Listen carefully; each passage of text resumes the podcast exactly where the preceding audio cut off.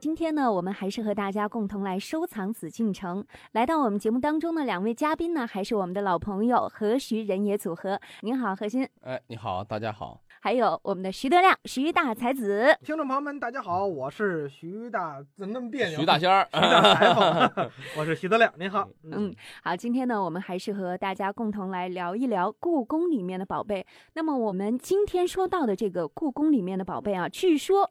这是乾隆皇帝的创意，是他命人打造了这个世间绝无仅有的宝贝。当然，乾隆皇帝是真爱有加了，但是当我们看到它的时候呢，却会觉得它是无比的朴素。可是呢，它却价值连城。它是清代皇帝的传家之宝。末代皇帝溥仪出宫的时候啊，舍弃了无数的珍宝，但是唯独这个宝贝呢，被他偷偷藏在自己的身边，直到一九五零年才现出来。今天我们说的这个宝贝呢，是。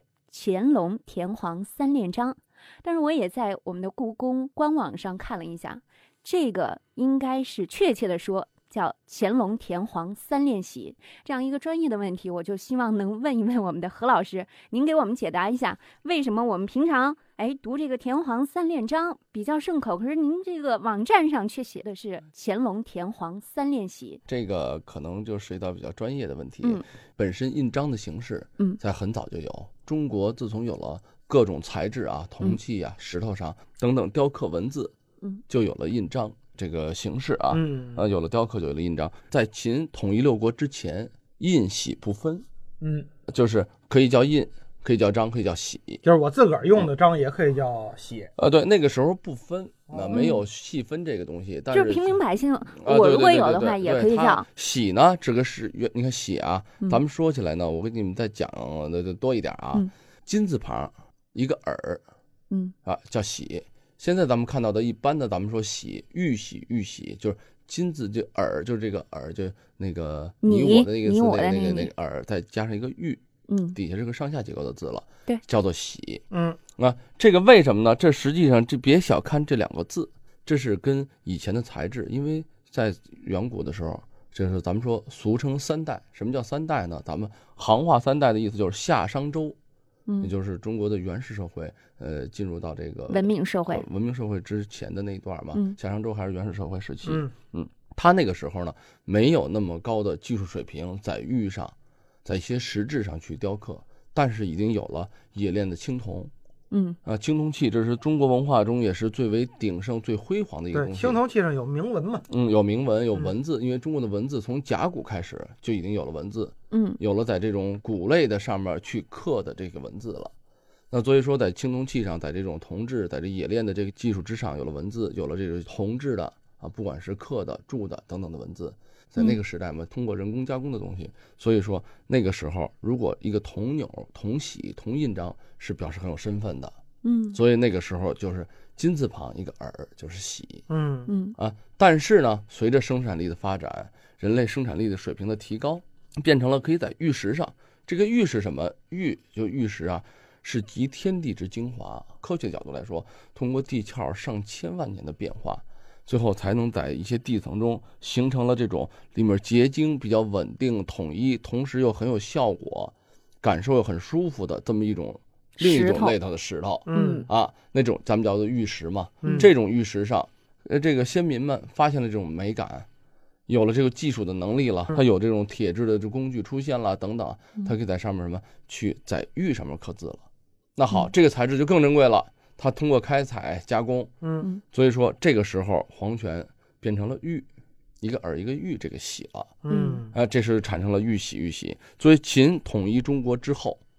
只有王，只有皇帝嘛，他那时候就称秦始皇，始皇。这个时候皇是从他这儿出的。咱们以前周，夏商周，周是什么？周王，周文王，嗯，对吧？周武王等等王嘛，那是叫。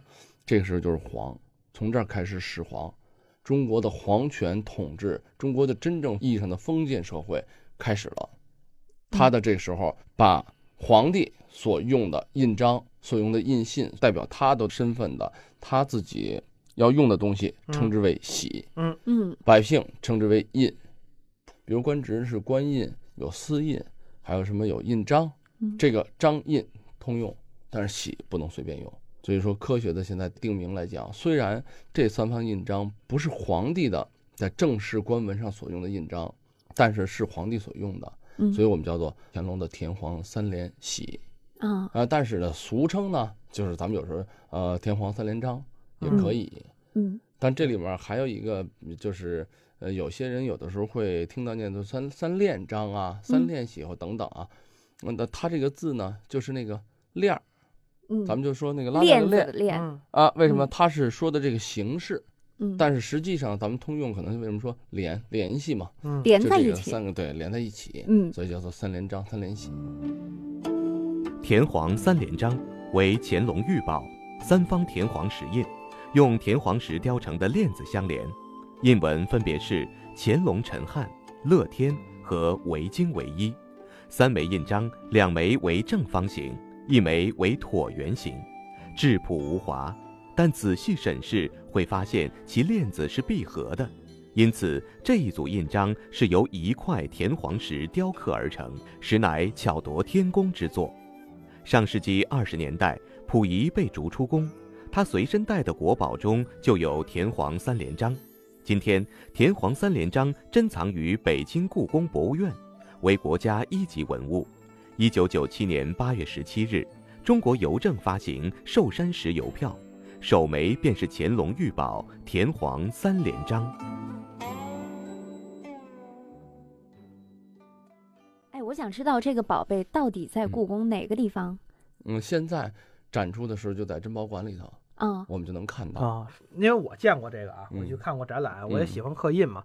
它就是三块小石头，嗯。嗯。三个小石头呢，就凿成四四方方的样儿，这个嗯。背上都有钮儿，嗯。这钮儿中间啊还连着有小链儿，嗯。可是这链儿也是同一块石头凿出来的。对，嗯。这链儿呢，连着这三个石头，这种链儿呢，这个如果大家没有直观的感觉啊，您如果看玉器，看那些个好些带耳朵那个玉瓶，啊啊，那瓶子上面连着这种链儿，这链儿是什么呢？它是透雕啊，就一大块玉或者一大块这个田黄，他先把这个玉这个瓶儿的这个造型雕出来之后呢，顺着耳朵一点一点把这链儿给透雕出来的，所以这工艺特别难。嗯，先别说这工艺了啊啊，啊，我们就首先先说这个田黄。嗯，一听这个田黄，现在我觉得，如果说懂一点印章的朋友啊，或者了解这个食材的朋友啊，嗯我觉得都应该知道，这个田黄应该算得上是比黄金都珍贵了，是吧田黄吧？三两金嘛。田黄特别稀有，是吧？非常稀有。嗯，因为咱们说到田黄的三连章啊，就不可避免的，咱们就要谈到什么？谈到印章、嗯，嗯印石。对，刚才又说到材质，这一块材质，首先咱们大家应该清楚，田黄是属于什么？